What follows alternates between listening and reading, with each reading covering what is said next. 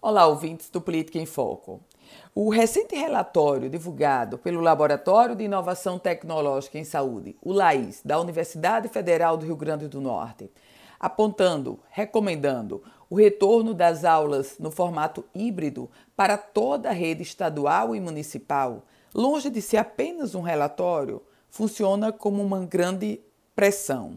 Isso porque Agora, além do Ministério Público Estadual, além da Defensoria Pública Estadual, chega o LAIS com todo o seu suporte técnico de pesquisadores renomados para dizer claramente que é impossível a rede pública de ensino continuar como está, praticamente parada parada no contexto em que já completamos 13 meses da pandemia da Covid-19 e as aulas estão aparentemente apenas em formato remoto.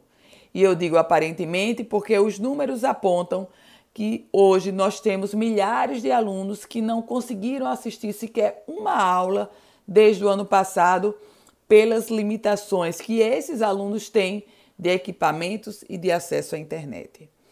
O LAIS, Laboratório de Inovação Tecnológica em Saúde, recomenda que sejam iniciadas as aulas no formato híbrido, ou seja, parte remota, parte presencial. Aliás, já há uma outra recomendação do Ministério Público nesse sentido. E também do MP.